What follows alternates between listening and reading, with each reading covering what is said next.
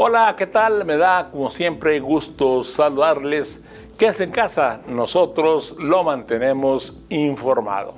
Bienvenidos a este resumen de la información más importante que encontrará usted en ediciones impresa y digital de su periódico El Sol del Centro de este domingo 25 de octubre de 2020 y comenzamos con la información.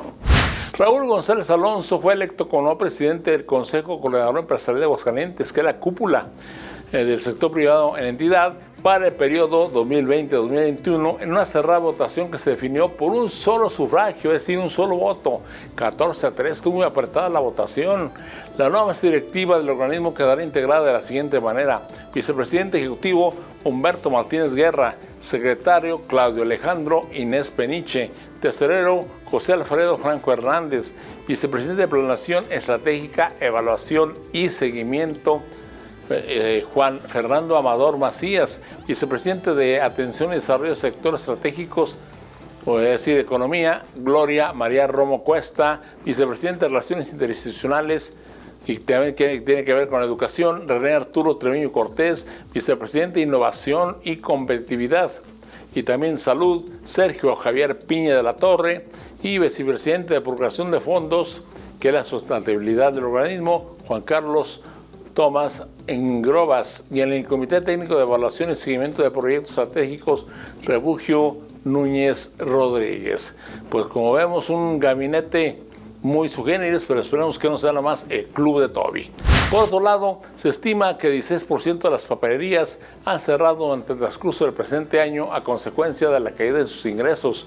Luego de cumplirse ocho meses de aulas vacías ante la implementación de las clases vía remota por la pandemia de COVID-19, el analista Gerardo Sánchez dijo que las ventas de las papelerías han caído en más de un 50%, según reportes de la Asociación Nacional de Fabricantes de Artículos Escolares y de Oficinas, la ANFAFEO ya que con la modalidad a distancia los alumnos requieren de menos insumos en comparación con las clases presenciales. En otro de información, la actividad primaria está sacando a flote a nuestro país en estos momentos tan complicados. Por ello, Aguascalientes y su gobierno estatal continuarán apoyando al campo, dándole impulso y sin afectaciones a su presupuesto para el siguiente año. Así lo aseguró el gobernador Martín Orozco Sandoval al reunirse con productores locales en la comunidad de Venaderos, el municipio de Cruz María, el mandatario estatal entregó más de 60 apoyos para equipamiento de las actividades ganaderas para la adquisición de remolques, ordeñadoras, tanques enfriadores de leche y equipo apícola, que es para la producción de miel, entre otros, con un monto de casi 4 millones de pesos de inversión estatal y de la aportación de los productores. En más información por ustedes, ha recibido un donativo de 2.000 cubrebocas para el libro estatal por parte de la empresa o de la compañía automotriz Nissan Mexicana, la presidenta del organismo asistencial Yolanda Ramírez Orozco agradeció a la empresa este gesto de solidaridad, asegurando que este material será entregado a sectores vulnerables de la población. Durante la visita que realizaron el director de los proyectos Nissan, Oswaldo Noriega y Esdras Oliveira, manager en seguridad industrial, Ramírez Orozco reconoció el interés que tiene esta planta armadora por enriquecer la calidad de vida de las personas y por ser una compañía socialmente responsable. En los deportes, con el apoyo del Instituto de Deporte del Estado Excelente, es decir, EIDEA, un total de tres triatletas participaron en el Campeonato Nacional ASTRI 2020 que se desarrolló en Cozumel, Quintana Roo, logrando ubicarse entre los mejores de su categoría.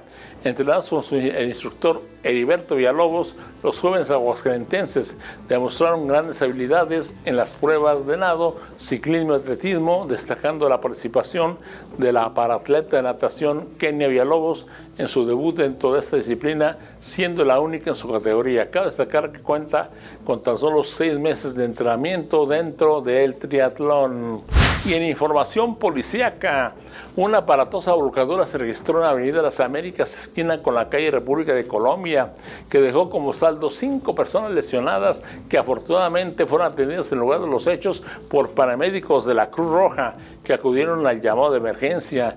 El vehículo volcado es un Chevrolet Corsa, color blanco, modelo 2014 con placas de excelentes. El presunto responsable del percance se encontraba alcoholizado.